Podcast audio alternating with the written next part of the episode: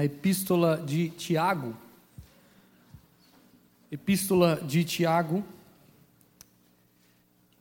Nós leremos a palavra do Senhor no capítulo de número 5, verso de número 16, e tão somente o verso 16. Tiago 5, 16.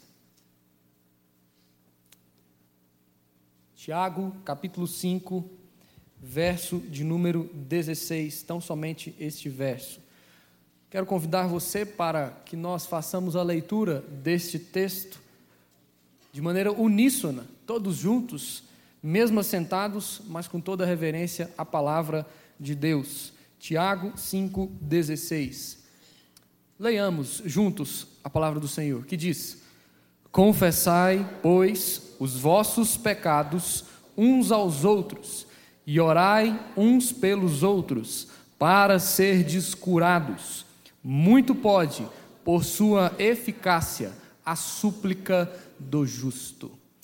Queridos, algumas informações nós só vamos conseguir ouvir com delação premiada. Delação premiada. Eu não sei se você sabe o que é delação premiada. É quando o investigado ou o réu recebe o benefício da sua confissão em troca da colaboração com o Estado para evitar a prática de novos crimes. E algumas informações nós só vamos conseguir ouvir com delação premiada. O ser humano ele vai negar, ele vai negar, naturalmente ele vai negar. Ninguém vai assumir um crime publicamente com facilidade, a não ser que ele seja talvez um psicopata. O psicopata, ele assume e não dói nada, está tudo bem. Ele assume e ele continua fazendo porque ele tem um problema, ele tem um transtorno mental. Mas naturalmente o restante das pessoas nega veementemente os seus crimes. Naturalmente as pessoas negam as suas transgressões, os seus erros, e claro, nós estamos falando de uma dimensão muito mais tensa e ampla, como por exemplo a que aconteceu em 2021 com a CPI da Covid, aonde nós só chegamos as informações que nós temos, porque existe esse recurso na lei, onde a pessoa ela vai ser premiada se ela contar alguma coisa, alguma informação que a polícia não tem. E aí eu fui dar uma pesquisada, eu encontrei nos noticiários algumas explicações acerca de como funciona a delação premiada e algumas regras da delação premiada. E a primeira delas, por exemplo, é de que a delação premiada identifica outros coparticipantes ah, ali da organização, os crimes praticados por eles. A segunda delas é de que a delação premiada revela a hierarquia, a divisão das tarefas de um crime, qual é o posto que cada um ocupa na sua organização criminosa. A terceira delas é a de que a delação premiada exige a devolução do, de, do dinheiro desviado. É a devolução daquele dinheiro que provavelmente havia sido roubado. Em troca de todas essas informações, aquele que está ali delatando, ele pode ou ter a sua pena reduzida ou até mesmo ter o perdão judicial. E a delação só pode ser aceita se o delator acrescentar novos dados, dados que a polícia ainda não tem ou demoraria a descobrir. E aí nós temos acompanhado nos noticiários quantas informações que estão chegando até a polícia e o quanto isso nos estarrece ou pelo menos nos faz perceber que realmente tudo é muito pior do que nós imaginávamos, ou tanto quanto nós imaginávamos, só que nós não tínhamos, tínhamos as informações necessárias para entender os crimes, e é para isso que existe a delação premiada. Mas, meus irmãos, nós não temos condições de fazer delação premiada na igreja, não dá certo. Não tem como nós fazermos delação premiada na igreja para que os crentes confessem os seus pecados. Não tem como, não tem jeito. Não é possível você, marido, você, esposa, sair daqui hoje à noite e você dizer um para o outro o seguinte: olha, meu bem, você tem alguma coisa que você tem que me confessar? Porque eu vou ah, te dar um prêmio em troca disso. Não dá certo. Na fé cristã, as coisas não funcionam com essa regra. E hoje, meus irmãos, nós estamos diante de um texto em que o contexto dele é a oração. Veja comigo o verso de número 13, mantenha a sua Bíblia aberta. O texto vai dizer aí: se tem alguém sofrendo entre vós, versículo 13 vai dizer: ore por essa pessoa. A igreja é casa de oração.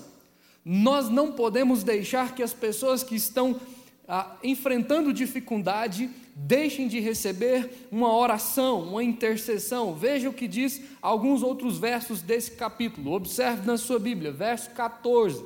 Diz o texto: Tem alguém doente entre vós, chamem os presbíteros, para que os presbíteros orem por essa pessoa. Ou seja, a oração pode salvar. A oração tem poder para perdoar. Se uma pessoa ora confessando a Jesus o seu pecado, reconhecendo que é pecador, reconhecendo que Jesus é o Senhor, essa pessoa pode receber a salvação. Olha aí, verso 15, diz a isso.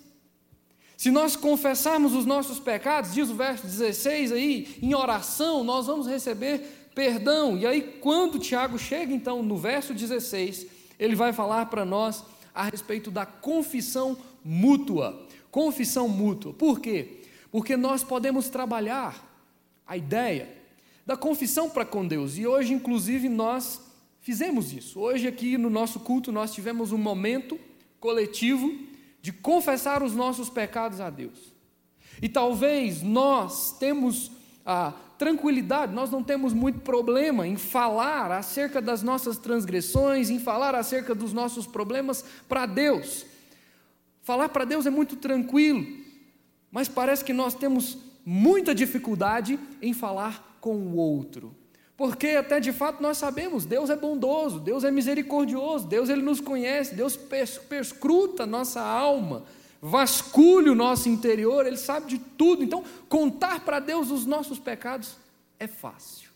Mas esse texto, ele traz para nós um desafio. Porque o difícil, meus irmãos, é nós contarmos ou nós tratarmos com aqueles que estão ao nosso redor. E talvez já esteja passando da hora de alguns de nós irmos até essas pessoas e tratarmos dos nossos pecados, confessando as nossas transgressões uns aos outros, resolvendo problemas. Problemas que talvez estejam afetando famílias, problemas que talvez às vezes estejam afetando relacionamentos, problemas que talvez estejam há muito tempo afetando a igreja.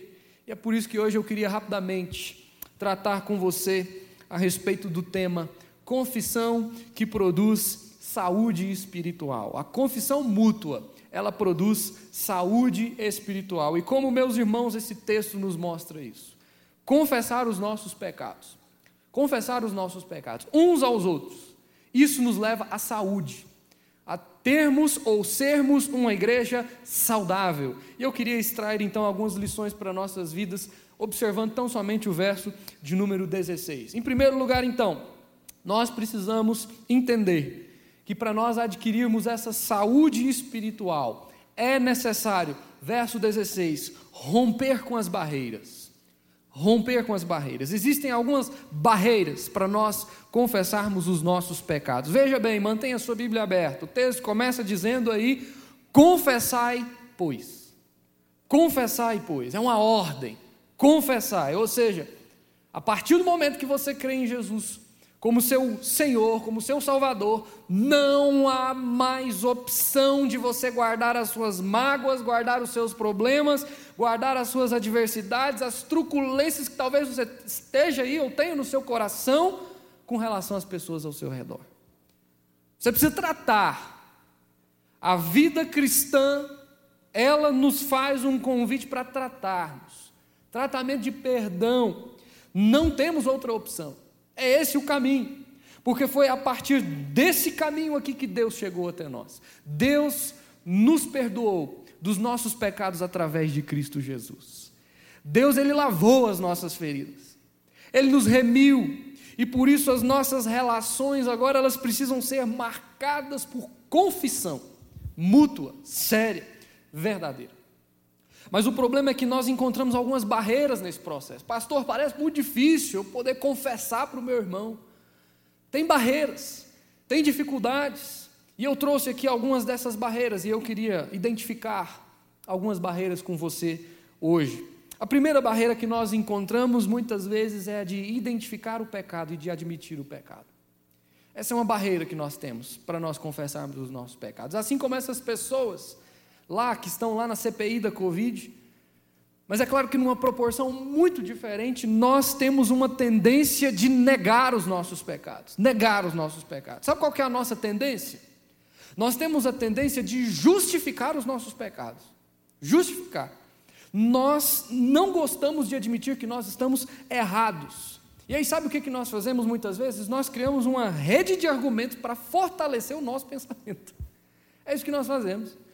E é interessante que muitas vezes a energia que nós gastamos para criar essa rede de argumentos justificando que nós estamos certos é muitas vezes maior do que se nós fôssemos lá para a pessoa para pedir perdão e tratar e resolver o problema.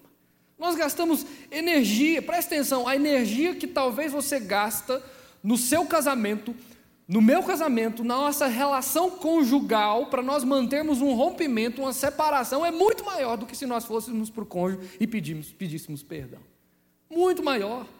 Nós nos esforçamos para manter a barreira, identificar o pecado, nós insistimos, nós insistimos às vezes em caminhar com dureza de coração, e é interessante quando a Bíblia diz que esse comportamento é fundamentado na dura serviço. Nós temos dificuldade de nos humilharmos uns diante dos outros. Quantas histórias, meus irmãos, quantas histórias nós ouvimos aí, nós conhecemos de pais que ficaram um tempo sem conversar com seus filhos e filhos que romperam o relacionamento com os seus pais por causa de alguma decepção que eles sofreram. Ou às vezes, até mesmo dentro da igreja, gente que está ali com seu relacionamento saudável por um tempo, mas depois acontece um problema e aí tem uma ferida, e a ferida inflama, e a inflamação vai piorando até que começa a apodrecer, gente. Apodrecer. Ferida que não trata, apodrece. Por isso nós precisamos de tratamento. A fé cristã é um convite para o tratamento. Mas nós só receberemos o tratamento se nós admitirmos a enfermidade. Por isso, a primeira barreira é identificar e admitir. A segunda barreira que nós temos, muitas vezes, em confessar os nossos pecados é a de que nós temos, às vezes, dificuldade de ouvir os nossos líderes espirituais, os nossos pastores. Temos muita dificuldade de ouvir os pastores, os presbíteros. Nós vivemos numa geração, inclusive, talvez seja por isso, onde a figura da liderança ela está desgastada no mundo todo, sem dúvida nenhuma no Brasil essa figura de liderança ela está cada vez mais desgastada. E aí, quando nós olhamos para algumas figuras de autoridade, nós percebemos que elas não, não têm muito o que receber o nosso respeito. Por alguma razão, talvez ética, talvez moral, isso nos leva a generalizar e trazer isso até mesmo para dentro da igreja. E aí eu queria que você olhasse comigo para o verso 14. Olhe só o verso 14. Meus queridos, prestem atenção que o texto está usando a figura dos presbíteros presbíteros, autoridade. Dr. Russell Shedd, quando ele vai comentar esse, esse texto, esse assunto, diferente de outros, ele fala que nós devemos aprender a confessar os nossos pecados para os nossos líderes espirituais, para os nossos pastores, expressar para eles aquilo que nós estamos vivendo nas nossas relações, que tem provocado um rompimento nas nossas relações para que eles nos ajudem na restauração dos nossos problemas. Porque o texto anterior, se você observar bem, ele está falando justamente disso, dos presbíteros que vão até os enfermos para orar, depois que entra na questão da confissão mútua, para que nós tenhamos condições de caminhar pela saúde espiritual, nós precisamos recorrer aos nossos pastores e dizer: Pastor, olha, eu estou enfrentando enfermidade nesse problema. Eu estou enfrentando enfermidade nessa área. Eu não consigo perdoar o meu marido. Eu não consigo perdoar a minha esposa, o meu irmão, alguém da igreja. Pastor, eu preciso de tratamento. Tratamento. E você precisa ir em direção a essa pessoa, para que haja cura nas suas relações. O grande problema é que quando nós estamos às vezes com esse argumento ali pesado, o que, que a gente faz? A gente não procura alguém para nos ajudar a resolver. A gente procura pessoas para nos ajudar a reforçar o nosso argumento. reforçar que nós estamos errados. Nós não queremos pessoas para nos confrontar. Nós procuramos pseudo-amigos que nos ajudem. Você já percebeu isso? Você já percebeu isso? Você procura alguém para te ajudar no seu argumento. Nós queremos pessoas que digam: não, não, realmente isso que aconteceu com você foi um absurdo, você está certo. Gente, princípio básico do direito, princípio básico da justiça. Para você julgar alguma questão, você precisa ouvir os dois lados. Você precisa ouvir os dois lados. Você precisa ouvir as duas pessoas. Muito cuidado. Quando você tiver alguém se aproximando para dizer alguma coisa a respeito de um problema que teve com outro, cuidado, cuidado. Você não pode julgar sem ouvir os dois lados. Nós precisamos entender que um dos maiores problemas nas nossas relações é o de ouvir só uma versão. E quando nós ouvimos só um lado, só uma versão, nós não temos a mínima condição de estabelecer nenhum julgamento, nenhuma conclusão. Vamos ser maduros nesse aspecto. Aprendamos a ouvir os dois lados, para que nós tenhamos condição e discernimento para dizer quem está certo e quem está errado. A terceira barreira que eu trouxe, que nós temos na hora de confessar os nossos pecados, em se tratando da confissão, é de que muitas vezes nós temos vergonha. Vergonha. Nós temos vergonha, gente. Nós temos vergonha. Talvez por conta da posição que nós ocupamos, ou talvez da liderança em que nós estamos.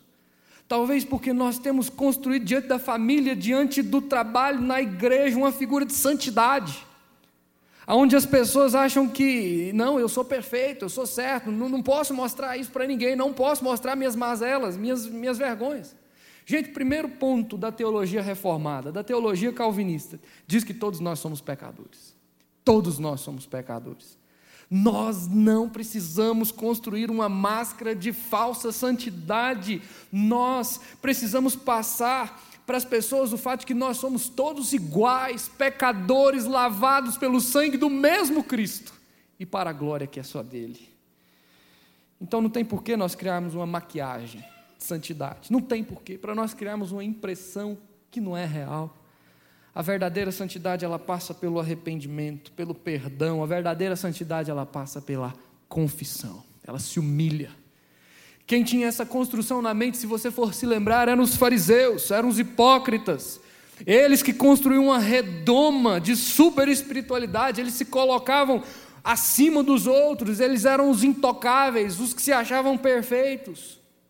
Nós não podemos cair nesse caminho, nós não podemos ir por essa direção, nós somos pecadores. E como pecadores, nós erramos e nós precisamos admitir o nosso erro quando nós falhamos com o nosso irmão. É isso que Tiago está tratando no texto, é sobre esse assunto. E para que isso aconteça, nós precisamos rogar a Deus para que Deus quebre o nosso orgulho. Orgulho. Que nos impede de expor as nossas fraquezas. Medo do rótulo. O que será que eles vão pensar de mim? O que será que eles vão pensar agora quando eu for expor os meus problemas? Quando eu abrir meu coração, quando eu mostrar as minhas fragilidades, as minhas feridas, os meus pecados, nós precisamos, meus queridos, entender que enquanto nós não admitirmos que nós precisamos de tratamento, a ferida vai continuar crescendo.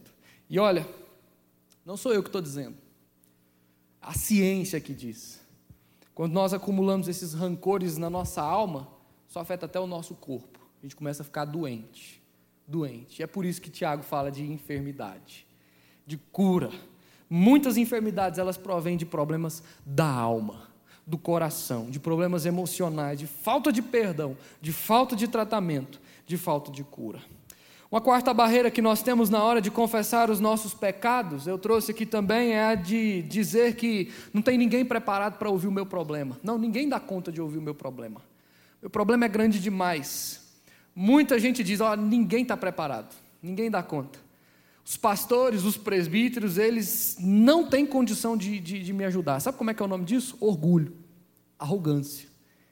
É você achar que você está numa posição tão alta que não tem ninguém que pode te ajudar, que não tem ninguém que pode te ajudar a tratar os seus problemas, mas pode sim. E não só pode, como Tiago vai colocar aqui, que é um dever nosso, é uma obrigação nossa. E meus amados, quando a igreja aprende a confessar os pecados mutuamente, ela é curada, ela é tratada e ela caminha em direção a Deus. Isso aconteceu, por exemplo, no avivamento do século XVIII, lá na igreja metodista na Inglaterra, com John Wesley. John Wesley foi um dos responsáveis e ele deixou registrado que naquele tempo os crentes se comprometiam a confessar os seus pecados uns aos outros e orar uns pelos outros. Já pensou se nós fizéssemos isso aqui na igreja? Nós colocássemos lá, hoje é dia de confessar os pecados uns para os outros e orar uns pelos outros. Sem dúvida nenhuma, se nós queremos caminhar nessa direção, haverá saúde espiritual, saúde para o meu e saúde para o seu coração. Se nós queremos admitir ou adquirir, melhor dizendo, essa saúde, nós precisamos romper com as barreiras. Mas não somente romper com as barreiras, nós também precisamos, e aí eu queria que você ainda olhasse para o verso 16, entender o benefício da confissão. E quais são os benefícios da confissão? O verso 16 diz aí, primeiramente, confessai, pois, uma ordem. Mas depois o texto continua dizendo: confessai, pois, o quê? Os vossos pecados, uns aos outros. E orai uns pelos outros. Entender o benefício da confissão para ser curado. Um teólogo chamado Douglas Moo, ele vai dizer o seguinte: a mútua confissão de pecado que Tiago incentiva nesse texto deve se tornar uma prática habitual, que é altamente benéfica para a vitalidade espiritual da igreja. A ferida, ela é exposta, mas ela é tratada. Orai uns pelos outros. Estejam juntos. Exponha a real identidade da igreja. Mostre a ferida, mas trate a ferida. Uma igreja onde as pessoas confessam seus pecados é uma igreja onde a realidade aparece nós olhamos para as dificuldades uns dos outros e nós nos solidarizamos com as dificuldades uns dos outros. E aí nós nos tornamos então pessoas curadas. Nós não somos mais enfermos, mas nós somos curados no Senhor. E quando eu penso nessa realidade de orar uns pelos outros, meus irmãos, eu não consigo encontrar um lugar mais propício para nós tratarmos questões como essas do que os grupos pequenos, os grupos familiares nos grupos pequenos, nos grupos familiares, nós temos a oportunidade de abrir o nosso coração. E esse é, inclusive, um dos desafios da nossa equipe pastoral para o ano de 2022. Nós já temos sonhado com isso, pensado nos grupos pequenos, os grupos familiares. É uma das nossas metas. Nós ainda não sabemos quando é que nós vamos conseguir isso, mas nós queremos iniciar esse trabalho de grupos familiares. Essa é uma das nossas metas. Por quê? Porque o grupo familiar é aquele encontro que à medida que você aumenta a intimidade com os irmãos, que você frequenta a casa dos irmãos, você recebe eles na sua casa, ali você começa a expor os seus problemas, expor os seus defeitos. E aí os irmãos eles passam então a orar uns pelos outros. E aí você começa a se livrar desses problemas e você começa a viver uma caminhada em santidade. E é interessante. Eu já vi isso acontecer várias vezes. Quando alguém num grupo familiar expõe um problema, expõe uma fraqueza, uma debilidade, uma dificuldade, os outros, num primeiro momento, eles começam a olhar meio chocados. Eles não, não gostam muito de ouvir aquilo, não. Mas eles entendem que a partir daquele momento, então, se aquela pessoa expôs, então ela também pode expor. E aí, de repente, então, quando o número dois expõe, já tem o número 3 expondo também, e aí daqui a pouco a quarta pessoa está expondo, quando você vê, todos expuseram alguma coisa. E ali há oração, há quebrantamento, ali há cura no Senhor. Cura no Senhor. É isso que nós precisamos fazer para nós caminharmos em direção a uma espiritualidade verdadeira. Esse é o caminho para o nosso crescimento. Esse é o caminho para nós nos livrarmos dos nossos problemas, dos nossos pecados, das nossas fraquezas.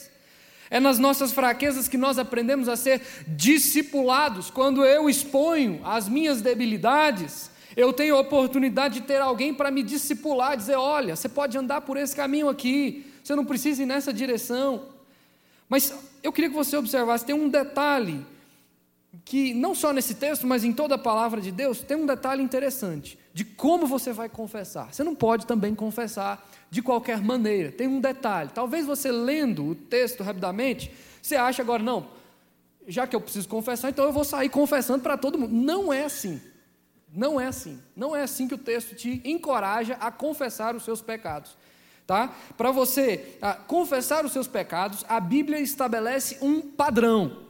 E qual é o padrão? Eu queria que você observasse comigo na sua Bíblia o padrão que a palavra de Deus estabelece. Mantenha o texto de Tiago 5 aberto. Por favor, vá comigo lá para Mateus, Evangelho de Jesus Cristo segundo Mateus, capítulo 18, verso 15. Eu queria convidar você a ler comigo esse texto. Lá nós temos o padrão de como nós devemos confessar os nossos pecados.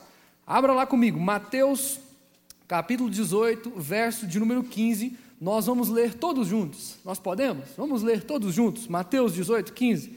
Por favor. Juntos, diz assim o texto: Se teu irmão pecar contra ti, vai arguí-lo entre ti e ele só. Se ele te ouvir, ganhaste a teu irmão. Pode voltar lá para Tiago 5. Vai ter com ele. E de que forma que o texto de Mateus diz? Só. Só. Você e ele. Só. Eu não sei quantos, talvez aqui hoje à noite estejam com problemas, que precisem ser resolvidos. Eu não sei quais as suas relações que estão estremecidas, mas você sabe. Você sabe. Porque você tem o Espírito Santo de Deus no seu coração que te aponta, ele aponta. E se o Espírito Santo de Deus está apontando no seu coração quais são os pontos que estão inflamados, então você precisa se movimentar em direção a esses pontos e tratá-los. E tratá-los. Vai ter com seu irmão, talvez seja o pai, talvez seja o filho, talvez seja a esposa, talvez seja o marido, talvez seja alguém no seu trabalho, alguém na igreja. Trata! Trata. Porque esse é o princípio que Tiago está colocando, mas não somente Tiago, Jesus Cristo está dizendo para você: é assim que deve funcionar. Ok. Você foi lá, você tratou com a pessoa, a pessoa endureceu o coração para você. O que, que a Bíblia recomenda? Chama dois ou três. Testemunhas. Vai lá agora. Com duas ou três testemunhas. Algumas pessoas até se enganam quando marcam uma reunião na igreja que não, não dá ninguém. Tem duas ou três pessoas lá na reunião na igreja, marca a reunião de oração, chama o povo, vai para a igreja, tem duas ou três pessoas, elas abrem esse texto aqui, de Mateus. Elas falam, ó oh, meus irmãos, hoje nós estamos aqui reunidos no Senhor, né? Infelizmente os irmãos não vieram, né? Tem duas ou três, vamos ler o texto de Mateus. Não, esse texto aqui não está falando de reunião de oração vazia. Esse texto aqui está falando de disciplina chama dois ou três para disciplinarem alguém. E aí você tem que entender disciplina na Bíblia. Disciplina na Bíblia não é você expor alguém à humilhação. Não é isso. Quando a nossa igreja, o nosso conselho reunido, trata, se reúne, chama irmãos que estão em pecado em tribunal, nós não queremos humilhar ninguém. Não é essa a nossa intenção. O nosso objetivo é o princípio de Mateus 18. E qual é o princípio de Mateus 18? É o de discipular a pessoa. Discipular a pessoa, convidá-la para tratar o problema em questão. Ah, ok, você levou então duas ou três pessoas para tratar da questão. Não resolveu? Exponha sim então agora o caso para a igreja. Para que essa pessoa seja excluída da comunidade. Simples assim. Esse é o processo. Que não foi nem um apóstolo, que não foi nem um escritor da Bíblia que estabeleceu, foi Jesus Cristo quem deixou para nós aqui registrado no Evangelho segundo Mateus. O que que esse texto de Jesus em Mateus 18 tem a nos ensinar? Igreja não é lugar para pessoas que resistem nos seus pecados, não é. Igreja não é lugar para pessoas que insistem pelo caminho errado. Igreja é lugar de gente que tem o coração quebrantado. Igreja é lugar de gente que se humilha. Igreja é lugar de gente que pede perdão.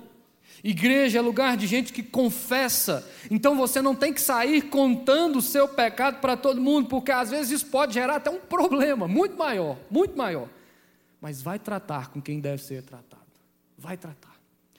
Curtis Valgon, um comentarista, vai dizer o seguinte: enquanto os católicos romanos interpretam a questão da confissão num sentido muito restrito, né? Quando você vai lá na igreja católica, você vê que lá a confissão acontece num sentido restrito. Como assim? As pessoas vão até o confessionário e elas contam apenas para o padre.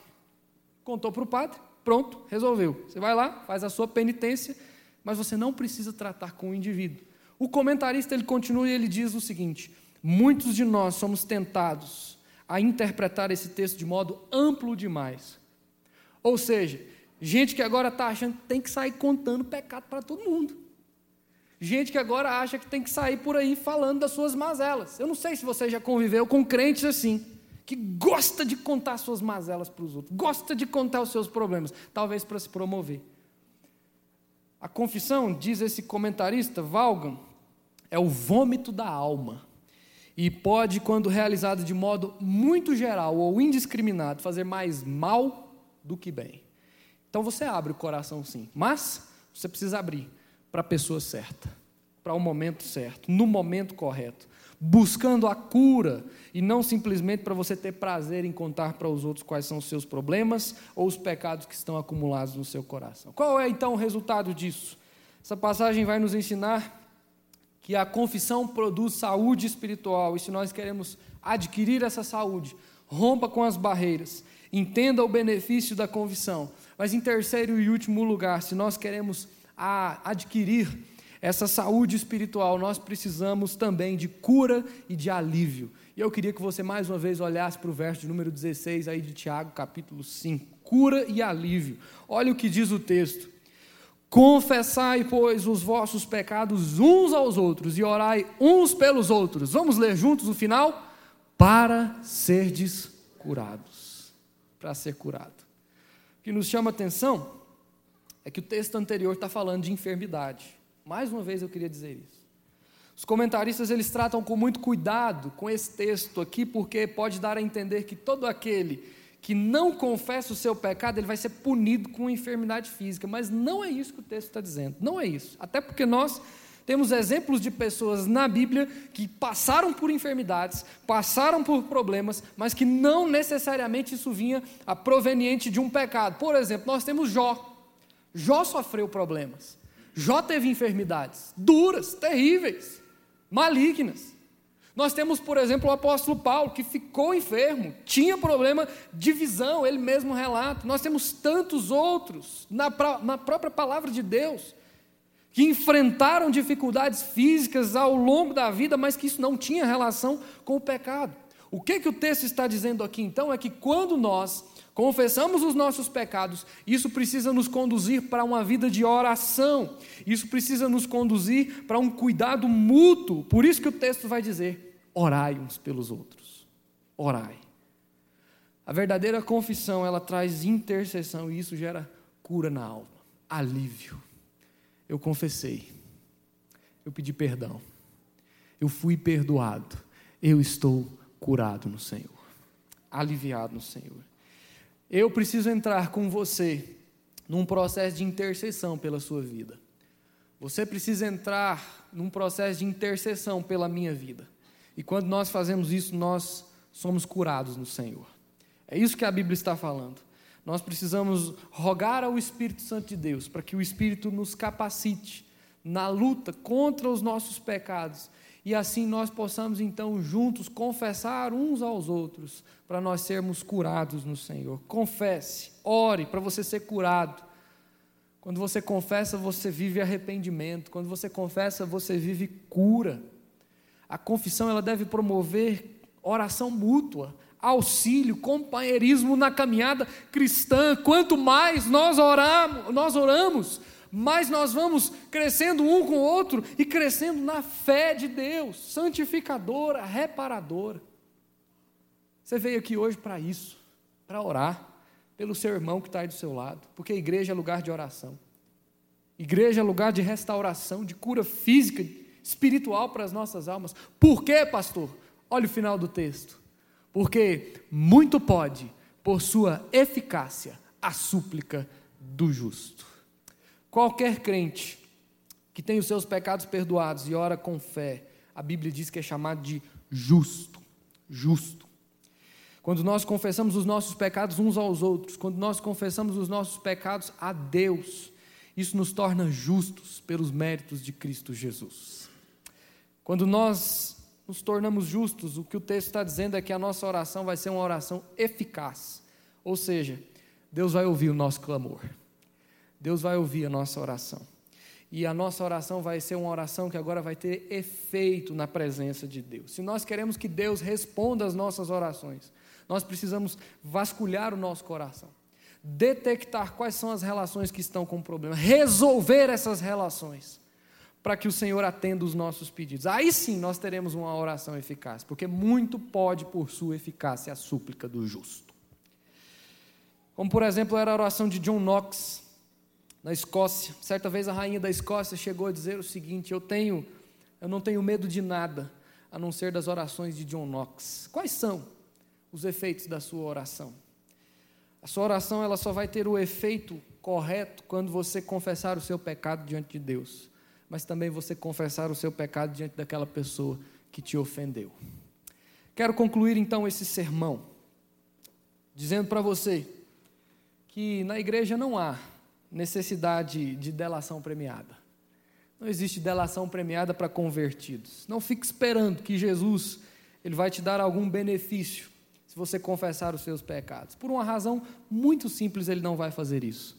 Ele já pagou por todos os seus pecados na cruz do Calvário. Ele já pagou. Ele não precisa fazer nada mais. Já foi feito. Quem tem que fazer algo somos nós. Nós aqui devemos nos mover em oração, para que nós possamos tratar dos problemas que cercam os nossos relacionamentos. Vai resolver, não deixe para amanhã. Vai resolver hoje, hoje mesmo. Os problemas que você tem na sua casa, os problemas que você tem no seu trabalho, os problemas que você tem na igreja, vai resolver. Não tem coisa pior, meus irmãos, do que uma casa onde duas pessoas estão sem conversar. Não tem. Não tem coisa pior do que quando na igreja as pessoas elas até trabalham juntas. Elas estão lá sorrindo, fazendo tudo, como se estivesse dando tudo certo. Mas na verdade está um caos. Vai resolver. Resolve. Hoje. Se você feriu, peça perdão. Receba a bênção do Senhor para a sua vida. Caso contrário, a palavra do Senhor é: esteja certo do juízo do próprio Deus. O nosso Deus é um Deus que continua sendo o mesmo, Ele é Deus de graça, Ele é Deus de bondade, mas Ele é Deus de justiça. Deus que sonda os corações, Ele sabe exatamente quais são as intenções da nossa alma. Ele sabe. Deus sabe de todas as entrelinhas das nossas conversas. Deus sabe de todas as nossas intenções. E um Deus que pagou tão caro, morrendo numa cruz, não vai admitir que picuinhas, que egos inflados estraguem ou danifiquem as instituições em que o seu povo está inserido, a igreja e a família. Não vai permitir. Por isso eu quero desafiar você hoje, nessa oportunidade, a romper com as barreiras, a entender os benefícios da confissão e assim confessar o seu pecado e ser curado por Deus. Que Deus nos ajude a exercer a confissão mútua para nós sermos uma igreja saudável que vive para a glória dele. Lembrando sempre que a confissão produz saúde espiritual. Queria desafiar você nesse instante a fechar os seus olhos curvar a sua cabeça e fazer essa reflexão. Talvez exista alguém aqui, hoje, que você precise derramar perdão sobre a vida dessa pessoa. Talvez essa pessoa não esteja aqui. Talvez seja alguém lá da sua vida relacional no trabalho. Talvez você no seu coração tenha mazelas e talvez você deva se arrepender e ir lá, falar: olha, eu estou aqui para confessar, eu estou aqui para pedir perdão, porque eu quero viver de maneira saudável na presença de Deus. Eu não sei se você está vivendo assim, mas Deus sabe. Ele nos diz na Sua palavra que Ele sonda corações. E a minha oração, e sem dúvida nenhuma, a oração aqui de Tiago, é justamente que muito pode, por sua eficácia, a súplica do justo. Por isso, diga para Deus hoje, agora não deixe para amanhã. Diga para Ele: Senhor, som do meu coração. Conhece os meus pensamentos. Vê se há em mim, ó Deus, algum caminho mau e guia-me pelo caminho eterno para a tua glória.